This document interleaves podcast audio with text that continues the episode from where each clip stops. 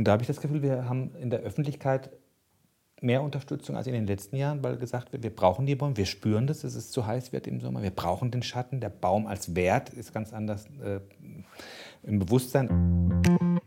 Herzlich willkommen zu Let's Talk Landscape, dem grünen Podcast von Hochsee Landschaftsarchitekten. Willkommen zu Folge 35. Heute ist zu Gast Hanno Leit, der Verkaufsleiter von Baumschule Lorberg weil uns als Landschaftsarchitektinnen und Landschaftsarchitekten wichtig ist, dass wir Gehölze, mit denen wir planen, auch äh, lokal beziehen, haben wir Hanno Leit eingeladen, weil er von einer Baumschule kommt, die uns am nähersten liegt, und zwar im Westen von Berlin. Und dort in Tremmen waren wir auch vor einiger Zeit und hatten einen sehr schönen Büroausflug. Ähm, da werden wir uns auch einige Male drauf beziehen. Und ähm, dort konnten wir sehen, wie die Bäume aufgezogen werden, ähm, wie sie ankommen, in der Baumschule Lorberg, wie sie dann Schritt für Schritt vorbereitet werden auf die späteren Standorte. Und wir werden uns auf die urbanen Stadträume in der Folge beziehen und fokussieren, denn die sind sehr schwierig, sie beschäftigen uns sehr viel im Büroalltag und äh, gehen auch mit einigen Herausforderungen einher, sei es ein äh, kleiner Wurzelraum, Hitzestress und ähnliches. Direkt am Anfang werden wir auf den Begriff Klimabaum kommen.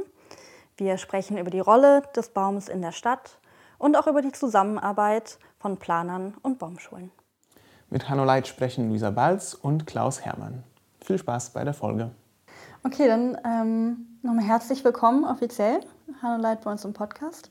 Wir waren ja letzte Woche bei Ihnen zu Gast und äh, schön, dass wir es umdrehen können und heute zu uns ins Büro einladen für eine Podcast-Folge, die ja viel um, um Bäume geht natürlich schon, kann man sich denken. Ähm, viel wird vielleicht auch der, der Begriff Klimabaum kommen. Gucken wir mal, wenn wir ein bisschen darüber diskutieren. Wir haben uns ja was überlegt. Und ich würde aber gern anfangen mit einer kurzen Vorstellung Ihrerseits, dass man so eine Idee bekommt von der Person und wie Sie dort gelandet sind, wo Sie heute arbeiten. Ähm, genau. Ja, gerne. Ja, gerne. Spannend. Äh, Weiß ich auch nicht so ganz genau. Äh, genau. Das, äh, also ich über mich. Ja. Und das würde ich gerne geben. Ja, äh, ich bin eigentlich äh, Kaufmann, äh, habe in Köln studiert und habe mich dann aber eben zu, den, zu dem Baumschulthema bekannt und das auch dann in der weiteren Ausbildung umgesetzt und habe dann in, äh, bin Richtung Norden gezogen, da wo die ganzen Baumschulen bekannterweise sitzen, äh, Richtung Nordsee und äh, war dann in Ostfriesland äh, bei einer Baumschule jahrelang beschäftigt. War dann auch mal bei Firma Bruns äh, und äh, äh bin dann mit dem erst mit dem Fall der Mauer, als der Fokus hier auch auf die Berliner Region besonders gerichtet worden, dann hier hingekommen. Mhm. Aber Baumschulen waren einfach schon mein Interesse was ich dann äh, hinterher mit dem betriebswirtschaftlichen Thema verbunden habe. Deswegen äh, die Produktionsbaumschule. Wir produzieren ja auch Bäume, um sie dann hinter dem Markt anzubieten. Genau. Ich war ja ganz begeistert bei, der, bei dem Büroausflug, was Luisa gerade erzählt hat. Ich bin immer wieder beeindruckt, wenn ich zu euch komme, ähm, wie viele neue Dinge man kennenlernt und wie viele spannende ähm, Begegnungen man mit Bäumen haben kann. Wenn man ja mit dem ganzen Büro dort es gab einige, die kannten die Baumschule Lorberg nur vom Namen. Und ähm, ich finde, das ist ein toller Arbeitsplatz, den du dir da ausgesucht hast. Es ist ja, wenn ich das gerade sagen darf, was wirklich begeisternd ist, und da gibt es ja so, auch dieses Buch von Lenz mit der Baumschule und so weiter, diese Metapher dieser langen Produktion. Und das ist ja in unserer äh, Konsumwelt, wo eigentlich alles auf äh, Anhieb produzierbar sind, ein Spezifikum, dass man äh, ehrfürchtig äh, davor, äh, darauf warten muss, dass äh, teilweise ein halbes Jahr vergeht, bis der, das Gehölz dann wieder weiter wächst. Und unsere Produktionsprozesse sind dann eben 20 äh, Jahre. Das ist ja eigentlich in jeder anderen Branche vollkommen irre und unvorstellbar. Ja, genau. Also man kann nicht sich heute einen Baum wünschen oder merken, es werden viel mehr Bäume nachgefragt, sondern man braucht halt die Zeit, die man dann braucht. Also der Baum hat sein eigenes Tempo. Was ja auch teilweise schön ist, aber bestimmt bei Ihnen dann auch viel Voraussicht erfordert im Betrieb. Richtig, wir wollen natürlich auch den Baum insofern überlisten, als wir uns äh, dann horizontal spezialisiert haben. Wir ziehen also den Baum ja nicht aus dem Sämling oder äh, veredeln ihn nicht selber, sondern beziehen dann äh, eben Bäume, die äh, schon eine gewisse Größe haben, sodass der Produktionsprozess dann nicht bei Null bei uns anfängt, sondern eben ein junger, junger Baum äh, schon ist, der etwa so Fingerdicke hat und der dann eben weiter äh, produziert wird. Dennoch müssen wir natürlich immer versuchen, prognostisch äh, eure Wünsche irgendwie abzulesen. Oder im Voraus zu erahnen, was ja. in einigen Jahren der Wunsch sein könnte. Ne? Eben. Ihr seid ja die größte Baumschule in der, in der näheren Region von Berlin, ne? Ja, äh, weil es sonst auch hier kein Anbaugebiet ist, ist es auch in der etwas weiteren Region, kommt darauf an, wie weit man es fasst. Äh, die Anbaugebiete sind ja Ammerland, äh, äh, Pinneberg und äh, hinter Holland. Wir sind ja hier äh, marktorientiert äh, gewesen und haben uns auf den, also historisch gesehen war es auf den Berliner Markt bezogen, die Gründung. Ich fand es auch ganz interessant. Letzte Woche haben Sie auch erklärt, warum gerade dieser Standort gut geeignet ist für Bäume. Vielleicht könnten Sie das nochmal erklären für Laien. Also was für Böden man braucht und äh, warum es dann dort zu finden ist, nicht woanders in der Umgebung von Berlin. Ja, äh, also Tremmen ist natürlich gut geeignet, wenn man Kriterien Berlins zugrunde legt. Wenn man bundesrepublikanische ist nicht so gut geeignet. Wir haben also äh, gute Böden, auf denen können wir gut arbeiten. Aber wir haben als ostdeutsches Flachland natürlich zu wenig Niederschlag. Das geht aber jetzt mittlerweile schon in anderen Regionen auch so. Äh, müssen deswegen mit Tröpfchenbewässerung arbeiten und äh, haben natürlich kalte Winter hier äh, kontinentale Winter, was wieder dem Kunden zugutekommt, weil die Ware wirklich ausgereift und ausgehärtet ist. Äh, äh, aber das ist nicht unbedingt ein Vorteil. Wir haben damit auch kürzere Liefersaisons teilweise.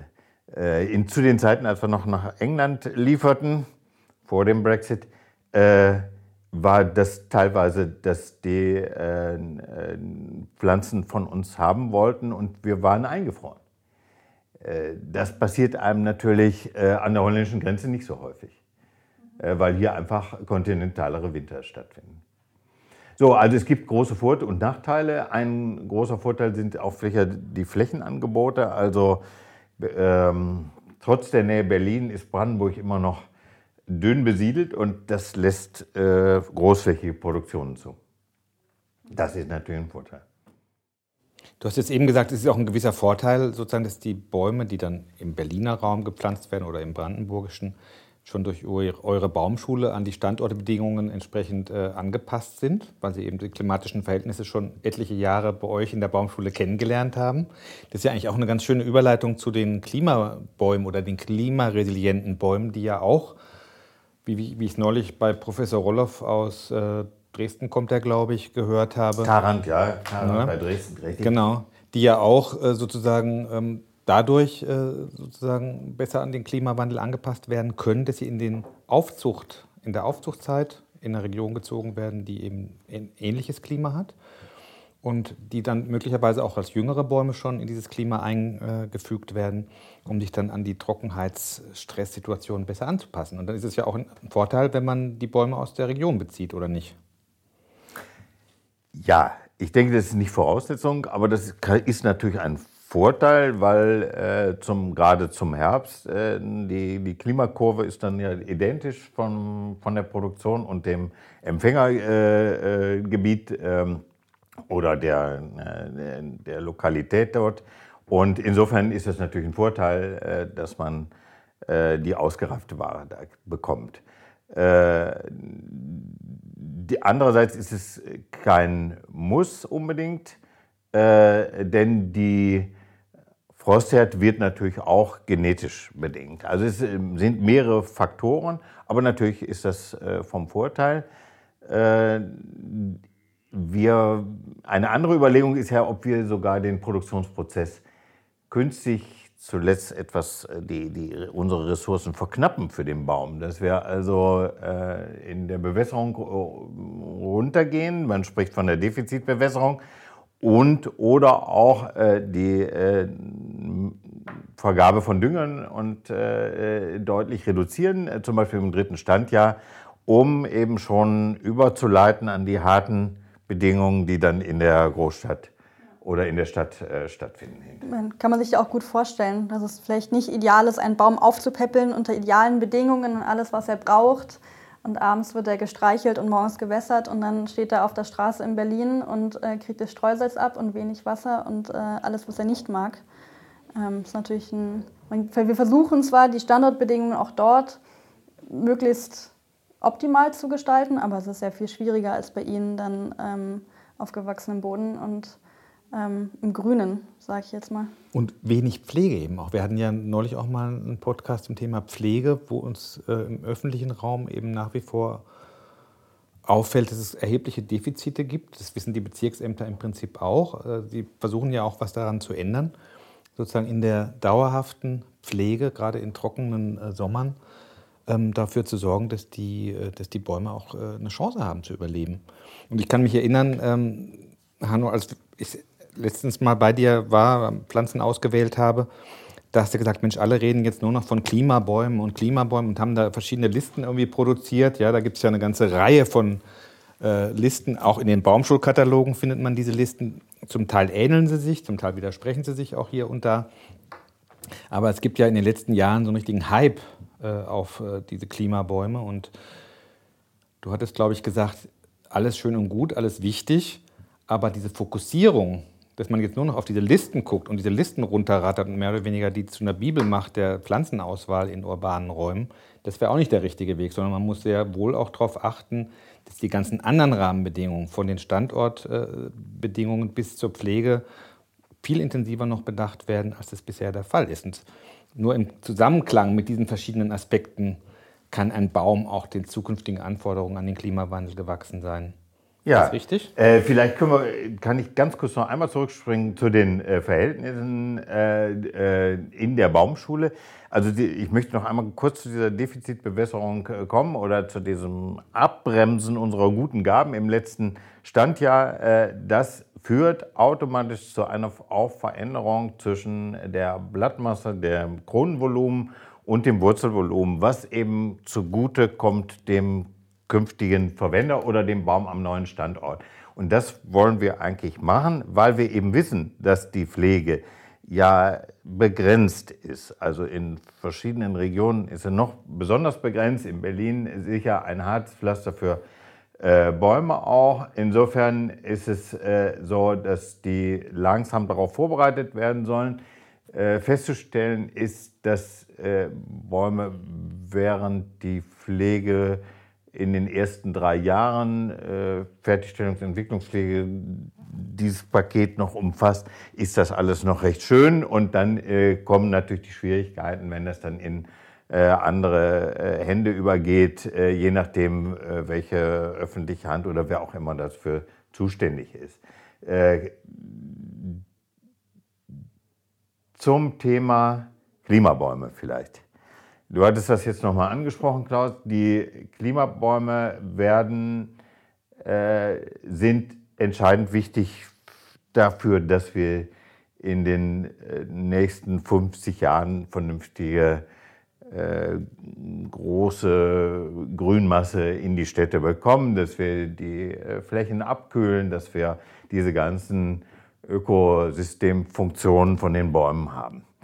Aber meine Betrachtung, äh, also deswegen geht an Klimabäumen, also aus, an der Auswahl von Bäumen aus äh, welchen Regionen auch immer, die den prognostizierten und jetzt schon eingetretenen künftigen äh, Klimaverhältnissen geeignet erscheinen, geht kein Weg dran vorbei. Aber wenn das als einzelnes, einziges Allheilmittel begriffen wird, dann geht es eben deutlich an der, an der Realität vorbei. Äh, wir haben viele andere Kriterien, die eine Rolle spielen. Die Exposition äh, dieses, äh, dieses Baumes, wie groß ist der, die Pflanzscheibe, ist vielleicht der ganze Wurzelbereich äh, auf Dauer offen, äh, ist er voll, voll versiegelt, gibt es ähm, Fassaden, die rückstrahlen, gibt es äh, durch Gebäude besondere Windschneisen, äh, die die Verdunstung irre anheizen können. Also es gibt so viel äh, verschiedene regionale, kleinräumige Situationen, die dem Baum nochmal besonders das Leben schwer machen können. Und äh, die gilt es natürlich äh, zu berücksichtigen und abzufedern. Also Klimabäume äh, müssen, wenn der Begriff ist vielleicht nicht glücklich, aber wir haben, es gibt auch den Begriff Zukunftsbäume, also Bäume, die gut mit diesen Situationen umgehen können, die brauchen wir dringend, wenn man voraussetzt, dass sich die Temperaturen weiter erhöhen werden und in der äh, es, gibt eine neue Veröffentlichung, wo steht, dass äh, 2100 wir in Berlin in etwa das Toulouser Wetter haben, also eine südfranzösische Stadt. Das ist ja äh, jetzt nicht vollkommen äh, äh, unvorstellbar. Und da wachsen auch Bäume, übrigens auch Eichen und Azer und ähnliches. Äh, aber das würde schon eine deutliche Veränderung gegenüber jetzt bedeuten. Ja. Ich, ich würde es gerne nochmal den, den Begriff Klimabaum vom Anfang an erklären, weil man könnte es auch verstehen, wenn man den Begriff noch nie gehört hat. Er ist um den Klimawandel entgegenzuwirken, besonders groß, besonders viel Blattmasse oder irgendwas in der Art. Herr Leit hat es ja gerade gesagt, es geht darum, dass er eben den Bedingungen, die wir jetzt durch den Klimawandel bekommen, ähm, standhalten kann. Mhm. Weil wenn man sich vielleicht in der Stadt umgeguckt hat, ich glaube, wir haben es alle wahrgenommen, vielleicht nicht alle Zuhörenden, zum Beispiel die Birke fällt ja an fast allen Standorten aus. Die heimische Esche, da geht es ähnlich. Und das sind eben genau dann die sogenannten Nicht-Klimabäume, weil sie eben unter bestimmten Bedingungen schon noch in der Stadt wachsen können, aber eben nicht an, an schwierigen oder an welchen, die, die sehr heiß werden. Mhm. Ganz genau. Äh, also die, die, äh, die ganzen Rahmenbedingungen verschieben sich etwas zu Gunsten der Hitzeliebenden oder zu Ungunsten der normalen äh, mitteleuropäischen äh, Flora. Äh, da gibt es jetzt plötzlich Grenzen, dass äh, zum Beispiel äh, unsere heimische Birke durchaus an ganz vielen Stellen weiterhin wunderbar wachsen wird, wenn sie grundwassernah steht, wenn sie offen ist, wenn sie einen genügend Luftaustausch hat. Aber eben an vielen Stellen in den Straßen funktioniert sie nicht mehr. Ist einer der eindeutig großen Klimaverlierer. Die Eberesche haben sie gesagt, genau das Gleiche ist äh, für Berlin eigentlich ausgeschlossen, die in Straßen zu verwenden. Äh, es gibt die Sorbus Intermedia und die Sorbus Aria, zwei Eschen, die sich äh, weiße, äh, behaarte, silbrige Blätter angeschafft haben, die damit nachweislich besser dem Klimawechsel standhalten können, weil sie weniger verdunsten. Die funktionieren sehr gut, die anderen sind eindeutig Klimaverlierer. Richtig. Äh, die Definition Klimabaum ist also der Baum quasi, der egal woher kommt, was er tut und sonst hat nur das eine Kriterium spielt eine Rolle, dass er in den Städten mit sich verschärfender äh, höheren Temperaturen und damit höheren Anforderungen an den Baum existieren kann. Du hast es eben genannt, also darauf muss man vielleicht auch noch mal hinweisen. Also wir reden jetzt vor allem, wenn wir über Klimabäume reden, über Klimabäume in der Stadt. Das sieht ja im Wald ganz anders aus zum Beispiel. Ne? Da hast du vielleicht äh, wieder sehr gut äh, die Chance, an bestimmten Standorten auch wieder mit äh, Ebereschen zu arbeiten oder mit Birken, weil dort die äh, Stressfaktoren äh, ganz andere sind. Und von daher denke ich, sollten wir uns vielleicht auch auf die urbanen Räume vor allem beziehen. Ich glaube, auch diese Klimabaumlisten, über die wir jetzt so sprechen, sind in erster Linie für die urbanen Räume äh, konzipiert. Es gibt natürlich auch die sind Klimabäume dafür gedacht, dass, äh, wenn ich davon gesprochen hatte, dass dieser Hype etwas überzogen ist, dann liegt es daran, dass ich sehe, dass diese Klimabäume als universelles Mittel eingesetzt werden, egal wo ich bin. Und wenn ich in einem 600 äh, Meter hochgelegenen Hochmoor äh, bin, muss ich nicht mit den gleichen äh, Mitteln arbeiten wie in der, am Potsdamer Platz. Das ist eben, und es wird aber reflexartig dann teilweise und das finde ich schade, dann unser klassisches Sortiment über Bord geworfen, um mit diesen Klimabäumen zu brillieren, weil es eben sehr jetzt ein großes gesellschaftliches Thema ist und äh, für alle wichtig ist. kann man verstehen, aber ist äh, leider dann überzogen, finde ich. Wir hatten ja auch auf, auf der, in, der, in der Baumschule gab es ja auch eine Rückfrage von einem Mitarbeiter, ich weiß nicht mehr, wer es war, der gesagt hat, der wurde neulich von einem Kunden angesprochen, ich brauche einen Klima-Obstbaum.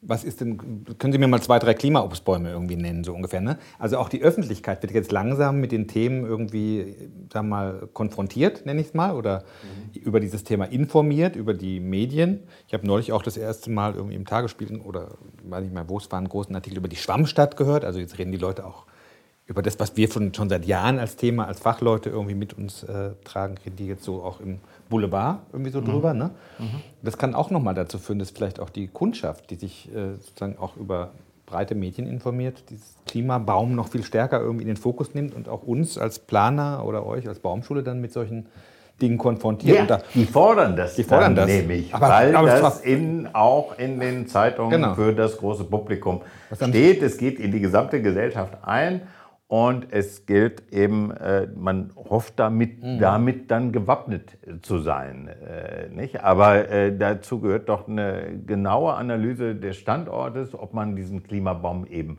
braucht. Ich kann äh, zu, zur großen Freude, eigentlich müsste es der meisten sein, sagen, dass viele Standorte auch in 50 Jahren noch durchaus normale mitteleuropäische Standorte sein werden, die natürlich dann auch eben diese ein oder zwei Grad wärmer sein werden, aber immer noch, weil sie grundwassernah sind, weil sie nicht auf Meereshöhe liegen, weil sie äh, äh, relativ viel Niederschlag abbekommen und so weiter, also aus 100 verschiedenen Gründen eben günstiger sind. Und die habe ich teilweise in der Stadt auch und da weisen auch einige von den aus, von den Kommunen und aus, aus den Bezirken darauf hin, dass man äh, das nie vergessen sollte, die, die Expertenkenntnis vor Ort. Also weil man weiß, einfach in der Straße funktioniert der Baum einfach gut. Das ist dann vielleicht nicht immer empirisch belegbar, aber er tut es eben einfach. Und dann kann man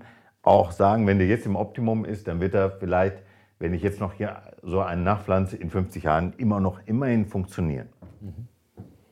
Was, was würdest du uns denn und den Landschaftsarchitektinnen und Landschaftsarchitekten, die uns zuhören oder den anderen Fachleuten äh, empfehlen, wie man sich am besten informiert? Weil, wie gesagt, ich habe etliche Klimabaumlisten äh, schon sozusagen mir äh, sozusagen in den Ordner eingeheftet und angeguckt, aber die sind ja zum Teil auch widersprüchlich. Muss, da, muss man da einfach breit gefächert sich informieren und dann sein eigenes Bild machen? Oder gibt es von euch als Baumschule auch eine Empfehlung, wie man da äh, an die richtigen äh, Listen sich annähert? Oder was ist da dein Tipp, Tipp an uns? Naja, also eine eigene Empirie kann es so, äh, führt ja nicht weiter, weil ihr ja an verschiedenen Stellen arbeitet und dann eben immer diese lokalen Kenntnisse haben müsstet. Also guckt man sich erstmal vor Ort um, was ist die Vegetation drumherum, was funktioniert, äh, was gibt es da für Indikatoren und so weiter.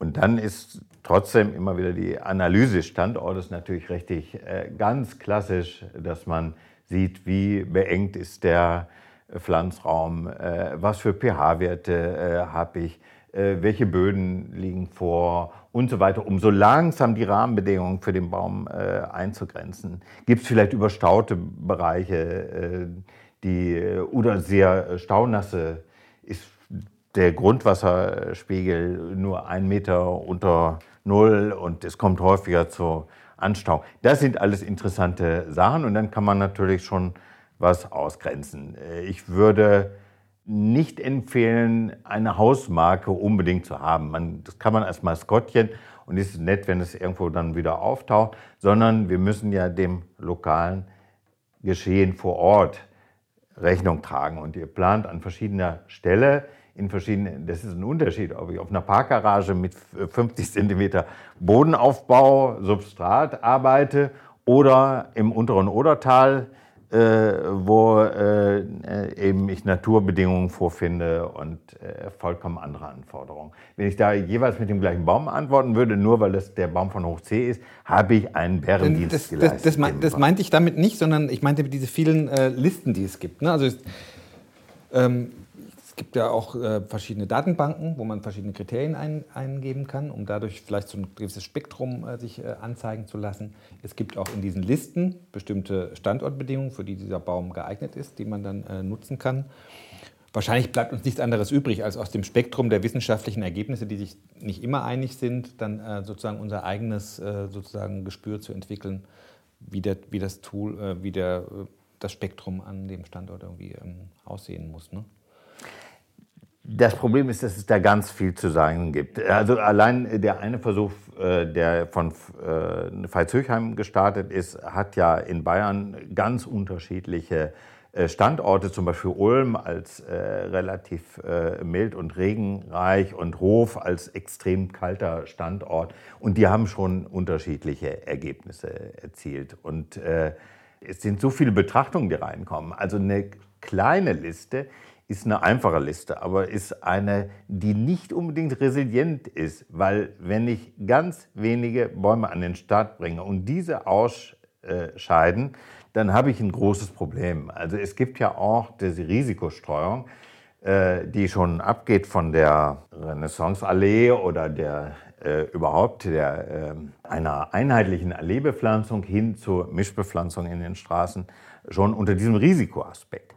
Wenn man sich überlegt, man hätte vor 15 Jahren auf die Esche gesetzt, äh, dann wäre das unter vielen Kriterien ein guter Baum gewesen, der ist stabil, standhaft, äh, windexponiert, äh, kann auch viel ertragen, auch bis hin zur Trockenheit. Aber er hat jetzt eben eine Krankheit bekommen, die ist Dieback, was von Polen gekommen war, in Südengland besonders grassiert diese äh, Trockenheit, die den Baum erstmal diskreditiert zur Pflanzung hier. Weil äh, mit einer Spitzendürre brauche ich im Alleebaumbereich nicht groß anzufangen. Also ist der, hat, ist der ausgeschieden. Das heißt, wenn ich das sehr, sehr stark fokussiere auf meinetwegen der überall jetzt gehypte Liquidamba oder die Quercus ceres oder den Aza campestre, Wer weiß, ob da nicht ein Pilz in fünf Jahren äh, den Baum schwer schädigt und der fällt uns aus. Insofern ist es ja sowieso äh, besser, eine etwas breitere Sicht der Dinge zu haben. Das finde ich sehr gut. Ich finde, es gehört auch zur Ehrlichkeit dazu, dass keiner hundertprozentig in die Zukunft blicken kann. Das sind ja alles Prognosen und Erwartungen, so. die wir produzieren, die aus dem heutigen wissenschaftlichen Stand kommen. Der war vor zehn Jahren noch ganz anders. Und ich finde, das sollte man vielleicht auch den Kunden mit auf den Weg geben, dass man sagen, hundertprozentig kann ihnen keiner sagen, was in 20 Jahren das Richtige ist, weil eben die ganzen Schädlinge und auch Standortfaktoren können sich ja auch verändern. Ja, vielleicht haben wir in 20 Jahren nur noch Elektroautos und die ganze Luft verändert sich. Äh, damit könnte ja auch ein positiver Aspekt vielleicht verbunden sein. Grundwasserstände können absinken es kann sich vieles verändern in den nächsten Jahren. Und von daher finde ich diese Risikostreuung und auch mal Dinge bewusst äh, auch vielleicht auszuprobieren, wo man sagt, okay, das könnte beides sein. Ich probiere mal so ein bisschen zu variieren innerhalb eines Gebiets, ganz wichtig. Ich glaube, in Neukölln, wo wir ja jetzt gerade diese Baumleitplanung für den Schillerkiez machen, wir hatten schon mal darüber gesprochen, haben die das auch mal gemacht in diesen Versuchspflanzungen, dass sie mal, sieht natürlich ulkig aus auf den ersten Blick, das ist man nicht so gewohnt, wo sie mal in einer äh, Baumbegleitpflanzung wirklich praktisch jeden zweiten Baum irgendwie gewechselt haben, um äh, sozusagen mal zu zeigen, was passiert eigentlich im Land, im Bild in der Stadt, aber auch in der äh, langfristigen Entwicklung, wenn wir so eine Vielfalt ähm, sozusagen generieren. Ja gut, äh, in einem Test ist es natürlich geradezu selbstverständlich, dass ich, wenn ich jetzt nicht tausende von Bäumen testen kann, wie in der Forst, dass ich dann häufig die wechsle. Aber das ist ja auch ein gutes Beispiel, dass auch das das Auge sich vielleicht daran gewöhnen muss, dass eine Straße nicht immer zwingend überall aus gleichen Bäumen bepflanzt wird. Also es gibt sicher äh, Straßen im Tiergarten oder unter den Linden, wo ein großes Mix an Pflanzen eine gewagte äh, planerische Entscheidung wäre. Und äh, wenn der Name unter den Linden schon darauf hinweist und ich da dann hinterher mit amerikanischen Fraxinus arbeite, könnte das schwierig werden. Tatsächlich bei mir die Pappelallee besteht mittlerweile nicht mehr nur aus Pappeln. Die wurde auch äh, neu gestaltet und hat jetzt auch ein bisschen gemischtere Pflanzungen bekommen.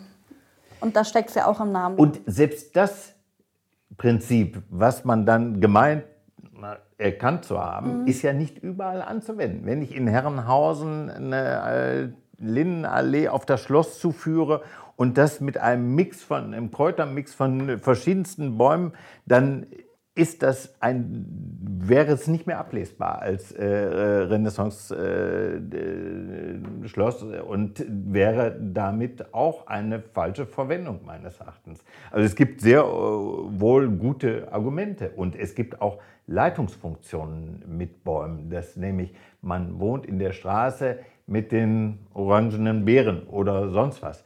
Eine Orientierungsfunktion. Wenn ich überall gemischte Pflanzungen habe, ist die im Eimer. Das heißt also äh, manchmal sehr gut für Risikostreuung, weil ich dann eben verschiedene Kandidaten habe. Der eine wird aufgefressen, der andere bleibt stehen. Aber äh, vielleicht auch nicht immer als Zauberschlüssel, der nun sämtliche Probleme äh, abräumt. Ja, ja gerade wenn man vielleicht im Bereich auch Denkmalpflege kommt, ne, dann äh, muss man sich vielleicht für eine Seite entscheiden. Möchte man das Historische wieder aufbauen oder sucht man sich einen ähnlichen Habitus und etwas, was dem nahe kommt, aber dafür eben für die heutige Zeit geeignet ist? Eben. Das hatten wir ja auch schon Fälle im Büro, wo man dann auch argumentieren kann für eine andere Pflanze aus einem guten Grund. Was mir vorhin, Klaus, bei noch ähm, der größeren Liste eingefallen ist, also eigentlich die Argumente, warum man nicht eine stark reduzierte Liste haben sollte, ist, finde ich auch, dass wir ja verschiedene Kriterien haben, warum wir einen Baum aussuchen. Also man kann sich dafür entscheiden, dass man zum Beispiel ähm, einen Wert haben möchte, der Frucht oder äh, Blüte bringt, ne? sei es jetzt irgendwie für Bienen, sei es irgendwie für Kinder, die dann das Obst naschen können. Oder man sagt, man möchte eine ganz starke Herbstfärbung haben. Kann man ja auch einen Entwurf haben. Also da spielt ja so viel bei uns mit drin, ähm, wo sicher auch jeder Landschaftsarchitekt oder Architektin so einen Wunschbaum hat, auch wenn man den vielleicht nicht mhm. immer umsetzen kann und mhm. sollte. Mhm. Ähm, aber dennoch habe ich ja manchmal ein Bild, was ich versuche zu schaffen und dann würde ich sagen, die Auswahl an Bäumen prüfen, ob sie für den Standort angepasst sind. So kann man sich ja dann auch nähern und da hilft einem dann eine größere Auswahl, die man noch am Anfang hat. Auf jeden Fall. Ja. Genau, es kann ja so unterschiedlich sein. Sie können diesen Autumn Summer da äh, kultivieren, dann haben Sie eben alles voll wunderbarer Herbstfarben und so weiter. Sie können, äh, man, häufig finde ich, hat es auch große Sympathien, wenn man Pflanzen soziologisch rangeht, also Pflanzen, die auch zusammenpassen von ihrer Herkunft und so weiter, von dem Verbreitungsgebiet, äh, dass die nicht nur äh, alle rotblühenden Pflanzen nebeneinander gestellt werden, sondern dass es eine eine, äh, eine Pflanzensoziologie gibt, die von äh, Habitaten, die vielleicht auch in der Natur so vorkommen oder in verschiedenen Regionen ähnlich vorkommen. Also zum Beispiel Moorstandorte oder besonders trockene oder sonst was. Also es gibt, ihr habt ja nun deutlich mehr Kriterien als nun nur, äh, dass es ein Klimabaum ist, sondern auch gestalterische Vorstellungen. Birke zum Beispiel wird unabhängig von der entfernt von der Straße ja doch durchaus noch sehr gerne eingesetzt, weil die einfach unschlagbar ist mit ihrem Frühlingsgrün und ihren weißen Stämmen gegenüber Rasenflächen und so weiter und so fort. Ist ein wunderschöner Baum. Absolut. Na gut, und bei der Birke gibt es ja verschiedene Arten. Es gibt ja welche, die kommen mit Eben. bestimmten Standortbedingungen besser klar, mit, mit feuchten Standorten, mit trockenen Standorten und haben trotzdem sozusagen im Habitus im, äh, das Birkenfeeling. Ne? Mhm. Das ist ja das Schöne, dass wir innerhalb der Arten ja, ja. innerhalb der Gattung noch eine ganze Reihe von Arten irgendwie haben. Ich, find, ich fand diesen Aspekt mit, mit der Pflanzensoziologie ganz interessant und man spricht ja auch von Pflanzengesellschaften. Ähm, du hast jetzt dich jahrzehntelang mit Pflanzen beschäftigt und wenn wir darüber reden, musste ich jetzt daran denken, dass wir immer mal wieder darüber diskutieren, über die sozusagen Interaktion zwischen Pflanzen. Ja? Also dass auch Pflanzen, die in Baumschulen über mehrere Jahre nebeneinander legen, vielleicht auch möglicherweise in Beziehung miteinander treten. Ist das so? Oder ist das nur im Wald so, wo sozusagen ja auch unterirdisch die Wurzeln miteinander in Kommunikation treten? Oder ist das überhaupt für dich ein total überschätztes äh, sozusagen Thema? Also, dass das so ist, ist sicher. Die Frage ist, wie weit lassen wir das zu im Straßenbereich, weil da ist ja noch nicht die Ausbreitung der Wurzeln so beliebig gemacht. Wenn im Wald die Bäume nebeneinander stehen, ist es äh, ja bekannt, dass da äh, auch im Wurzelbereich dann über Pilze, Nährstoffe und so weiter Kommunikation besteht. Äh, ein großes Beispiel ist zum Beispiel ist die auch leider auch die Übertragung von Krankheiten. Die Ulmenkrankheit zum Beispiel, die ja also bekannt ist, wird auch über die Wurzeln der Ulmen von Pflanze zu Pflanze weitergegeben, sodass man dieses, es gibt einen Effekt, wo eine Allee quasi aufgeribbelt wird, weil sie äh, Baum für Baum jeweils an den nächsten diese Ulmenkrankheit weiter. Also die stecken sich sozusagen an, also die stecken sich über das Wurzelsystem ja. okay. an. Mhm. Also es wird äh, kommuniziert und natürlich auch viel im positiven Bereich. Äh, äh das ist ja klar, die, äh, wie weit das aber im Straßenland äh, mit unserer ganzen Infrastruktur und Kabelschächten und äh, Grundmauern und so weiter und so fort, wie das dann immer im, im Einzelnen möglich ist, ist, äh, das kann ich nicht sagen. Daneben spielt aber auch die, natürlich die Enge der Pflanzen eine Rolle. Wir haben es hier ja meist mit vereinzelten Pflanzen zu tun, die natürlich viel zu niedrige Luftfeuchtigkeit haben, viel zu große Luftbewegung um die Pflanze herum, viel zu hohe Staubfrachten und so weiter, was alles äh, nicht so tragisch wäre, wenn die Pflanzen etwas äh, näher aneinander rücken würden und sich gegenseitig beschatten, äh, kühlen und so weiter und so fort. Also diese isolierten Standorte, Reststandorte in Straßen sind ja immer mhm. der blanke Horror für Pflanzen. Du hattest in dem Zusammenhang auch sehr schön berichtet, dass ihr mit Unterpflanzung ja jetzt seit neuestem arbeitet oder seit einiger Zeit in den Baumschulen, dass da also auch insektenfreundliche äh, sozusagen Stauden und äh, Wiesenfluren unter euren Bäumen wachsen und dass die auch wieder eine Auswirkung sozusagen, ähm, sozusagen eine erkennbare, spürbare Auswirkung auf die, auf die Gesundheit äh, der, der Bäume haben, dass da also die Flora und Fauna sozusagen sich gegenseitig stützt und gut ja. tut. Das fand mhm. ich auch spannend. Ja, genau. Da sind wir jetzt aber, äh, das kann auch mit Wurzeln zu tun haben. Dann ist es aber häufig, äh, dass wir vermeiden, natürlich eine Wurzelkonkurrenz zu haben, weil ein junger Baum noch nicht viel tiefer wurzelt als eine große Malve, die wir äh, als Untersaat darunter bringen. Also da haben wir das Thema der Wurzel, der Futterkonkurrenz sozusagen. Das müssen wir natürlich im Griff behalten. Äh, aber es ist ja, das ist äh, auch in äh, wissenschaftlichen Untersuchungen, Empirie, äh, äh, gerade auch aus Veitshöchsheim äh, und äh, hier von der Beuth Hochschule, sogar bei uns in den Quartieren untersucht worden, wie weit es Unterschiede zwischen Bäumen gibt, die in einer voll versiegelten Fläche stehen und einer, die in einer äh, Untersaat stehen und eine, die in einem tristen äh, Grasunterbau steht. Und äh, die, die in den durch verschiedene Sorten und Arten auszeichnende Untersaat, da gibt es die positivsten Effekte auf die Besiedlung der Krone.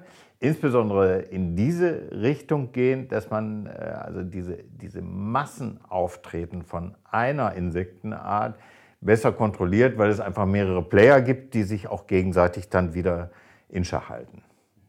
So dass wir äh, damit also unsere äh, Insektizide weitestgehend aussetzen können, weil ähm, eine, eine, Besiedlung von, äh, mit Blattläusen auf unseren Bäumen ist ja okay. Äh, ihr wollt ja keine äh, Bäume äh, aus dem Gewächshaus oder sonst was. Äh, das ist ja durchaus äh, so lange gut, solange es keine negativen äh, Rückwirkungen auf das Wachstum der Bäume hat. Ja. Ähm, insofern wird da auch was anderes akzeptiert heutzutage. Und es kommt aber nicht zu diesen unwahrscheinlichen Massenvermehrungen, die dann wirklich Einfluss auf das Wachstum eben haben, dadurch, dass ich viel mehr Gegenspieler im System habe und eine viel breitere Welt an Mikroorganismen, die dann alle auf diesen Bäumen rumtanzen. Ja, das hat ja äh, letzte Woche auch Frank, Frank Riebesell noch angesprochen, dass Bäume ja auch bis zu einem gewissen Maße mit ihren Krankheiten leben. Ich meine, wir Menschen ja auch, wir haben auch eine Erkältung und ähm, das ist auch okay. Es darf halt nur nicht ein Maß überschreiten, dass der Baum genau. dann nicht mehr schafft. Ganz genau. Und da sind übrigens auch eure Sehgewohnheiten haben sich geändert. Also was man sicher in den äh, 70er, 80er Jahren des letzten Jahrhunderts noch als unerträgliches äh, Durcheinander und als äh, vollkommen äh, verkrautet empfunden hätte, ist heute äh, wird anders gesehen und man sagt, oh, da blüht ja noch was. Äh, und äh, das ist eine vollkommen andere Wahrnehmung, Gott sei Dank. Und äh, die fordere ich aber auch ein, wenn einer eine Prunus pardus kauft äh, und sie im Sommer ausbindet, dass da eben auch Blattläuse drauf sein können, weil das ist eine heimische Pflanze, die, die ich ja gerade unter diesem Aspekt dann auch irgendwo in die Stadt pflanze, weil sie auch wieder Wirtspflanze für die unter Druck geratene Insektenwelt ist. Mhm. Was ich da auch ganz interessant finde, wenn man jetzt an den Standort denkt, wo der Baum gepflanzt wird, dann ist das ja häufig eine Baumscheibe, die auch äh, gemulcht wird. Also teilweise ne, mineralisch, irgendwie Split oder so. Mhm. Gewünscht auch von den Bezirken, ich glaube, damit man es besser pflegen kann. Ich fände es ja viel schöner, wenn diese biodiverse Wiese dann auch an dem späteren Standort, also sagen wir, ist es möglich, äh, bestehen würde. Mhm. Ähm, Genau, da, da, gibt es natürlich echt viele äh, Aspekte. Das eine ist, was da ein bisschen reinstrahlt, ist, was, äh, wie ist es mit der Qualität der Bäume und liefern wir nicht einen Teil dieser äh, Sachen nämlich schon mit, dass wir also, also die Stadt auch impfen mit diesen Mikroorganismen, die ja alle auf den Bäumen verbleiben im Winter. Nicht? Die sind ja nicht alle vollkommen weg, die sehen wir nun nicht. Also das ist eine schöne Sache. Das Zweite ist, wenn Sie sagen, ähm, ich hätte das gerne unter den Bäumen, dann hätte ich das auch gerne unter den Bäumen. Aber nicht nur, weil es schöner aussieht, sondern weil eben die Organismen, die auf dem Baum wohnen, sich zum Großteil vermehren unten unter dem Baum. Und das können sie eben nicht, wenn da so eine äh, lebensfeindliche Schotterpiste äh, ist, äh, sondern es gibt eine Wechselwirkung der äh, verschiedenen Generationen von äh, Insekten, äh, auf, die ich auf dem Baum haben möchte. Und unten, insofern ist das, was Sie sagen, vollkommen richtig. Also der, das Höchste, was ich dem Baum in der Stadt anbieten kann, ist eine offene, bepflanzte äh, Baumscheibe. Das ist ganz klar. Das sind so Dinge, die nehmen wir natürlich mit heute und auch in dem Termin, weil wir haben das jetzt äh, nochmal danach auch diskutiert, dass wir jetzt versuchen wollen, bei da wo es geht, wo vielleicht nicht stark, da wo stark begangene Flächen sind, wo die Leute ständig irgendwie zwischen den Baumstämmen hin und her laufen müssen, ist es natürlich nicht möglich, so eine Wiese anzu oder so eine äh, so eine bepflanzte Fläche, Baumscheibe anzubieten. Aber an vielen Standorten ist das möglich. Kann und ich habe genau. Und ich habe heute, ich habe heute wieder, ich sage jetzt nicht von welchem Bezirk das war, heute wieder Bilder geschickt bekommen. Es gibt also ein, zwei Bezirke in Berlin, die ganz stark darauf setzen, im urbanen Raum bis an den Stamm heran mit so einer wasserdurchlässigen, mhm. Sage jetzt auch nicht den Firmennamen, äh, Substanz irgendwie ranzugehen, die, weil die dann einfach nichts mehr dran machen müssen. Mhm. Und dann ist die Fläche sozusagen unter dem Aspekt, den du jetzt genannt hast zumindest, hat natürlich andere Vorteile, ist sie erstmal sozusagen sehr stark abgewertet, sage ich jetzt mal. Es mag ja sein, dass man drunter technisch alles, was man so, was die Technik bietet, irgendwie angemacht hat, aber dieser dieser, dieser, diese Interaktion zwischen äh, Flora und Fauna am Boden und in der ähm, im in der Krone, der Krone nee, genau. kann dann natürlich nicht stattfinden. Das muss man vielleicht ganz deutlich sagen, dass das also unter dem Aspekt eigentlich nicht der richtige Weg ist. Jetzt sind das ja auch alles nicht uralte Weisheiten, die jeder äh, aus dem Fenster ruft, sondern das sind ja neue empirische Sachen. Und da muss ich sagen, dass äh, bei uns eben da auch die Beuth Hochschule mit ihren Leuten vor Ort ist und die mühsam dann die Sachen zählen. Oder die Frau Dr. Döll in Pfalz-Höchstheim eben diese Untersuchung, weil wir können uns vieles denken, aber wir sind ja immer noch eine wissenschaftsbasierte Gesellschaft. Äh, und da dürfte doch erstmal eine äh, empirische Untersuchung vorne sein, damit man wirklich sagen kann, ich, nicht, ich glaube, dass die schönen Ringelblumen da gut sind für die äh, weitere Entwicklung des Baumes, sondern dass man es wirklich belegen kann, dass man sagen kann, ja, ich habe da ein ausgewogeneres Wohnverhältnis oben in der Krone, wenn ich unten diese Einsaat drunter habe. Ja. Ich finde, gerade wenn man sich gegen Hightech und eher für Low-Tech entscheidet, ist es manchmal gut, eben diese empirischen Werte zu haben, eben. weil man schon was ausgelacht wird. Ähm, oder zumindest irgendwie, es wird kritischer betrachtet, als wenn man ein Produkt vorschlagen kann. Da schreibt man dann das aus und dann denken alle, ja, wenn wir das Geld investiert haben, dann freut sich der Baum. Vielleicht manchmal geht es dann auch eigentlich mit einer Methode, die man früher schon benutzt hat. Es sind natürlich dann wieder die Aspekte, die wir vorhin angesprochen haben. Es muss dann auch, wenn wir jetzt von öffentlichen, äh, öffentlichen Straßenraum reden, es muss dann auch die Bereitschaft da sein, so eine sag mal, ähm, Baumscheibe auch entsprechend zu unterhalten. Es ist ja nicht damit getan, einfach die einmal anzusehen und dann zu sagen, okay, der Rest macht, den Rest macht die Natur in der Stadt, sondern muss dann jedes Jahr, ihr werdet ja, ihr werdet ja auch eure einjährigen Pflanzen äh, sozusagen regelmäßig irgendwie runterschneiden und abnehmen von der Fläche und auch mal gucken, ob man vielleicht mal nach ein paar Jahren mal eine andere Saatgutmischung einbringt, weil die am Standort nicht optimal funktioniert. Und die wollen natürlich, weil es eben einfach noch viel, viel zu wenig Geld dafür gibt, finde ich, die Baumstandorte zu pflegen, zu unterhalten und vielleicht auch zu entwickeln. Auch vielleicht mal auf, nach fünf bis zehn Jahren mal zu gucken, Mensch, hat sich das denn bewährt mit diesem oder jenem, äh, was ich hier tue? Muss ich dann nochmal nachjustieren? Ähm, da finde ich, müsste doch deutlich mehr reingesteckt werden, um eine Baumpflanzung in der Stadt auch wirklich nachhaltig zu machen. Und aber aus dem Gedanken kommt ja dieses, äh, diese Tendenz zu möglichst technischen Baumstandorten Eben. mit einer möglicherweise auch sparen, un, sparen, sparen. nicht grün äh, äh versorgten äh, Unterpflanzung.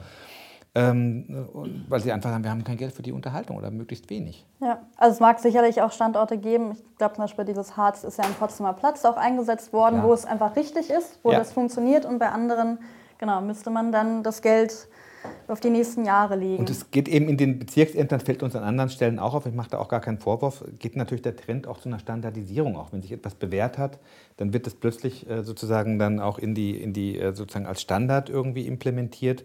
Und das dann zu verändern oder in individuellen Entscheidungen wieder aufzulösen oder zu sagen, komm, wir müssen an dem Standort äh, mal was anderes machen, das ist manchmal gar nicht so einfach. Weil wenn es irgendwann mal in so einer Bezirksrichtlinie drinsteht, wir machen das so, oder es gibt zwei Varianten, wie wir es machen, dann ist es erstmal schon ein ziemlich, äh, ziemlich dickes Brett, das wir bohren müssen, wenn wir, das verhindern, wenn wir da was anderes anbieten. Also ihr hattet jetzt gesagt, die Pflanzscheibe muss man sich sicher noch mal wieder angucken, wenn sie bepflanzt ist. Das ist äh, aus vielen Gründen so. Also wir haben zwar mehrjährige Pflanzen darunter, aber mehrjährig heißt natürlich nicht so vieljährig wie ein, ein Baum. Zweitens gibt es ja eben äh, Nutzungen in der Stadt, die unheimlich sind. Äh, Fahrradabstellplatz, äh, Speiskübel wird ausgeschüttet. Äh, Hunde äh, erleichtern sich und so weiter und so fort. Also natürlich muss man die dann irgendwie auch etwas bearbeiten. Und dafür müssen größere Budgets äh, zur Verfügung gestellt werden. Sonst wird es nicht funktionieren. Und dann kommt noch dazu, dass die Tücke des Erfolges, je mehr Erfolg ich habe, desto mehr ändert sich die Baumscheibe, weil der Baum darüber ja immer mehr Licht wegnimmt. Das heißt, mit den Jahren habe ich einen von einem sonnigen Standort, wo ein winziger Schatten rüberwandert, äh, wie äh, am Uhrzeiger äh, der Sonnenuhr, habe ich dann einen voll verschatteten äh, Standort. Also das ändert sich sowieso. Also da äh, geht kein Weg dran vorbei und da sind wir bei den lieben Budgets und das äh, ist eben äh, momentan, dass wir gerade so die Gesellschaft da häufig die Ziele formulieren, was, äh, die, dass äh, die Städte grüner werden sollen, die sollen mehr Wasser halten, die sollen grüner werden, die sollen kühler werden, die sollen mehr verdunsten, es soll eine bessere Lebensqualität da sein, Schmutz soll gefiltert werden und so weiter und so fort. Und das muss ich leider auch monetär in den Budgets irgendwie berücksichtigen. Bisher wird es nicht gemacht oder viel zu wenig. Wir, wie gesagt, in Berlin wird ja noch nicht mal die Gesamtzahl der Bäume erhalten. Das heißt, wir haben einen, von einem schrumpfenden Baumbestand äh, in den Straßen äh, zu reden. Und das kann natürlich auf Dauer nicht so weitergehen. Ne? Also da, die, die Stadtbaumkampagne hatten wir ja auch letzte Woche angesprochen, ne, die aber eigentlich ja für neue Baumstandorte benutzt werden sollte und doch jetzt aber auch eher Ersatzbäume liefert. Ich glaube, es wünscht sich, also das Schöne an Bäumen finde ich auch, warum man ja auch die, die breite Öffentlichkeit dafür begeistern kann. Ähm, sie gehören irgendwie kulturell zu einem. Es gibt ja so viele Bräuche von früher noch. Man kann sie beobachten. Sie sind ja auch häufig vor der Wohnung und dann fühlt man sich wirklich, man hängt an diesem Baum. Mhm. Und das kann man ja auch mitnutzen. Und das finde ich auch was Schönes an, an Gehölzen, dass man da so einen, so einen starken Willen hat. Mhm. Teilweise auch dann Bürger, die, wenn der Baum wirklich gefällt werden muss, ähm, für ihn kämpfen, was dann nicht immer möglich ist. Aber mhm. ich finde, man könnte es auch ins Positive drehen und vielleicht auch Bürgerinnen mit einbinden für Baumscheiben oder eben, ähm, ja, also ich weiß, Liuba hat ja sagen vor, da hat das ganze Haus zusammengelegt für einen Baum vor dem Haus, mhm. der dann auch ausgefallen war und das Bezirksamt kein Geld hatte, um ihn zu ersetzen. Also das muss ich auch mal wieder vergewärtigen, äh, ver, vergegenwärtigen. Vergegenwärtigen, ja. genau. Ähm, was es für eine tolle Materie ist. Also nicht nur als Landschaftsarchitekt, sondern generell in der Stadt. Ich finde Berlin immer noch eine sehr grüne Stadt und ich genieße das total, wenn ich in der, in der Straße bin, wo schöne Bäume sind, wo gesunde Bäume sind. Und die Straßen ohne Bäume gefallen mir meist weniger gut. Also mhm. Ich finde, das ist nochmal ein sehr schöner, sehr schöner Hinweis von dir, also sozusagen dieses Thema vielleicht auch in eine positive Richtung zu lenken. Wir haben jetzt sehr viel über Stress und über sozusagen die Belastungen, die die Bäume in der Stadt haben, gesprochen und über mangelnde Budgets und so weiter. Aber ich habe trotzdem das Gefühl, dass der Stellenwert des Grüns und eben auch der Bäume in der Stadt im öffentlichen Bewusstsein in den letzten Jahren deutlich gestiegen ist und dass uns eben auch diese Fridays for Future Kampagne und sozusagen dieses, äh, dieses, diese Politisierung der Umweltbewegung sozusagen äh, jetzt auch so ein bisschen hilft, mhm. ähm, ja, was Gutes draus zu machen mhm. und irgendwie auch Rückenwind zu haben, um äh, den Stellenwert des Grüns nach vorne zu bringen. Und da brauchen wir natürlich die Bevölkerung, die da mitgeht, die natürlich auch im Wettstreit mit anderen äh, Dingen, die da politisch unterwegs sind, ähm, auch immer gucken müssen, was ist jetzt gerade wichtiger. Und da habe ich das Gefühl, wir haben in der Öffentlichkeit mehr Unterstützung als in den letzten Jahren, weil gesagt wird, wir brauchen die Bäume, wir spüren das, dass es zu heiß wird im Sommer, wir brauchen den Schatten, der Baum als Wert ist ganz anders äh, im Bewusstsein. Auch Corona hat dazu geführt, dass die Leute gemerkt haben, Mensch, wie wichtig eigentlich äh, es ist, im Außenraum Orte zu haben, wo ich mich aufhalten kann, wo ich kommunizieren kann, wo ich mich treffen kann mit Leuten. Ich hoffe, dass das äh, uns äh, wirklich auch in der Zukunft weiter Rückenwind verschafft. Ja, also die gesellschaftliche Themensetzung ist ja klar. Die ist voll dafür. Äh, dafür würde man annehmen, dass eben schon wesentlich mehr auch konkret umgesetzt wird. Und wenn wir hier heute diskutieren, dann äh, ging es äh, um die Umsetzung dieses einen Zieles, letztendlich die Städte natürlich grüner zu machen. Wenn man äh, darüber nachdenkt, ob äh, nur Klimabäume oder auch Klimabäume oder äh, wie groß die Auswahl sein soll und so weiter, hat alles äh, zielt auf diese eine Sache hin, möglichst für die Städte, also für die Bewohner der Städte langfristig eine lebenswerte Umgebung herzustellen. Und das ist genau, wie Sie sagten, Frau Walter, dass sie dann äh, muss sie eben äh, äh, wird sie schöner wahrgenommen und äh, erträglicher und äh, mehr als zu Hause, wenn eben schöne, große Bäume da sind. Das ist äh, mit Sicherheit so. Ähm, also das ist keine, äh, sollte keine Kritik an deren Baumpflanzungen sein, sondern einfach zeigen, welche Stolperschwellen auf dem Weg dahin eine wirklich resiliente Stadtbegrünung dann auf den Weg zu bringen bestehen. Nur mit guten Absichten ist es noch nicht gut. Ich, also ich kann die Bezirke auch verstehen. Wenn man heute einen Baum pflanzt, dann weiß man, okay, man hat äh, Entwicklungspflege, man muss das immer weiter gießen, den muss man einmal im Jahr anschauen, ob da Totholz entstanden ist. Man hat ja auch eine Verkehr Pflicht der Verkehrssicherheit und so. Also es steht natürlich, man freut sich an dem Baum, aber für die Verwaltung bedeutet es natürlich auch eine Verpflichtung für viele, viele Jahre. Aber trotzdem ist es ja absolut die Sache wert und ein großer Baum hat ähm, ja eine große positive Auswirkungen auf das lokale Mikroklima. Mhm. Und das sollte man vielleicht bei uns auch nochmal, finde ich, in der Planung betrachten. Möchte ich jetzt eine lichte kleine Krone haben? Das ist vielleicht auch manchmal ganz schön. Aber manchmal möchte ich vielleicht auch einen möglichst großen, starken Baum haben. Mhm. Genau, also es gibt äh, beide Investorentypen oder äh, es gibt manche, die wollen den Baum, weil sie verpflichtet sind, die und die Bäume zu bringen. Dann gibt es diese Alibi-Bäume, so Kronveredlungen oder Amelanchino-Stämme, die äh, also immer äh, winzig bleiben. Und äh, wenn wir vom Baum erster, zweiter Ordnung sprechen, sind es natürlich andere Kaliber gemeint, die dann wirklich so 60, 70 Jahre auch sogar unter städtischen Verhältnissen, wenn sie gut sind, äh, leben können. Und äh, das sind die Bäume, von denen Sie eben sprachen, die auch platzbestimmend sind, wie man das teilweise äh, ja kennt, von einer Platane auf, einer, auf einem Platz bespielt, dann eben 30 Meter Durchmesser oder sonst was. Ja. Das sind dann richtige Knüller. Was wir vielleicht von letzter Woche mitgenommen haben, ist, dass wenn wir die Bauherren erste Kategorie haben, die lieber die kleinen, weil sie unbedingt müssen pflanzen, die nehmen wir mit auf die Baumschule. Und dann kann man die, ähm, die schönen Gehölze mal in live zeigen. Und vielleicht da auch Überzeugungsarbeit leisten. Ich fand es ja auch total faszinierend, mal zu sehen, dass es eben nicht nur den Hochstamm verpflanzt gibt, sondern eben richtig Charakterbäume, also Solitärbäume, die irgendwie für Klettern geeignet sind oder eben äh, einfach ja, ein bisschen anders wachsen, als man das so aus dem Katalog kennt. Und ich finde, da kann man auch wieder, wenn sich die Gelegenheit zu bietet, äh, darauf zurückgreifen und einfach wirklich den, den Baum in all seinen Wuchsformen auch mal einsetzen. Mhm. Das ist jetzt wieder was, was besonders landschaftsarchitektonisch eben mhm. wichtig ist, weil ihr wollt ja Atmosphären schaffen und jetzt ist eben gerade in den letzten Jahren so ein bisschen äh, einerseits der äh, Rückgriff auf Natürlichkeit, das heißt dann auch eher heimische Sortimente und so weiter, nicht, nicht nur immer Exotik, die blaue Zeder äh, äh der äh, 70er Jahre oder sonst was, sondern äh, eben äh, doch relativ bekannte Gehölze, die aber in einer anderen Form präsentiert werden und damit dem Gestalter dann wieder Möglichkeiten bringen, Spannungen zu machen. Und es ist ja so ein bisschen eine Barockisierung, dass man also, dass teilweise auch gewünscht wird, abgebrochene Bäume oder hin mit äh, zum Teil äh, in, in Zooanlagen auch äh, teilweise mit abgestorbenen Ästen und so weiter, um so eine dramatische Spannung zu bringen. Dann. Ich glaube, da könnte man eine spannende Extra-Folge zu machen. Äh, exotische Wünsche, die an Sie herangetragen wurden, was man alles äh, ja.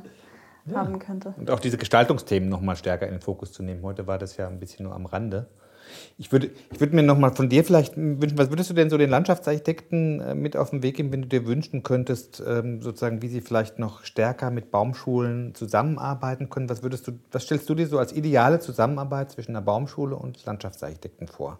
Wie müsste die aussehen, damit sie für beide eigentlich optimal ja, ist? Der Input sollte eben dann von beiden Seiten kommen, weil wir brauchen euch ja mindestens genauso wie ihr uns. Wir wollen gesellschaftlich diese Gehölze zur Verfügung stellen in einer guten Qualität und gesund und munter. Und ihr braucht sie ja als wichtiges Gestaltungsmittel. Und äh, wir brauchen äh, eben die Impulse, wo das hingeht. Wenn ich sage, wer so ein barocker Anstrich, äh, der war natürlich vor zehn Jahren noch nicht so. Es gibt äh, immer sehr starke Moden. Äh, wenn ich daran denke, was ich schon mit meinen vielen, vielen Jahren erlebt habe, es waren äh, Säuleneichen, es sind rote Kastanien gewesen, es sind Crategus Paul Scarlet gewesen, es sind äh, also Gleditien Sophora. Alle diese Pflanzen, gelblaubige ähm, Katalpen, alle diese Pflanzen waren mal gehypt und weil sie in irgendwelchen sonst was Veröffentlichungen besonders äh, beschrieben worden sind und äh, waren dann eben für eine Zeit äh, besonders äh, wichtig. Und äh, das hängt natürlich auch immer mit den, ja, mit den Ansprüchen äh, zusammen. natürlich ist eine Gledizie auch dann eben eine Antwort auf eine innerstädtische Situation und eine Kartoffel vielleicht mehr eine gärtnerische oder sonst was. Ja, also so äh, gibt es äh, Veränderungen und die würden wir natürlich, die müssen wir ja gerne mit euch ausfechten. Was ist also pflanzenbaulich möglich, was äh, ist eben dann nicht möglich und durch eine Vielzahl von Meinungen und Wünschen und so weiter kann man dann schon versuchen, vielleicht ein Bild zu skizzieren oder zu erkennen, was äh, in der Zukunft auftaucht im Nebel. Sehr schön auf die Zusammenarbeiten freuen wir uns weiterhin und wir haben äh, viel gelernt von dir. Wir haben auch gerade in der Kombination mit diesen frischen Eindrücken aus der Baumschule, die wir wirklich jedem äh, ans Herz legen würden, äh, sozusagen wirklich einen ganz neuen Drive irgendwie gekriegt, uns wieder mit Bäumen zu beschäftigen und vielleicht noch intensiver als bisher in den Austausch dazu zu, zu treten, untereinander, mit der Fachöffentlichkeit, aber auch mit den Baumschulen und mit euch. Ja, wir brauchen unwahrscheinlich lange, um das, was ihr wollt, zu kultivieren, zu anzuziehen und so weiter. Und deswegen ist jede, jeder Austausch von Wünschen sehr, sehr wichtig, damit wir möglichst zügig dann auch äh, zu, Ziel, äh, zu den Zielen kommen. Ja, also ich habe noch viele, viele Notizen, aber ich würde sagen, wir schließen es an der Stelle. Und zwar, ja, vielen Dank, dass Sie hier waren. Mhm. ja, ich danke, dass ich hier sein konnte und wir uns jetzt wieder ausgetauscht haben, wie wir es gerade gefordert haben. Ja. Dankeschön.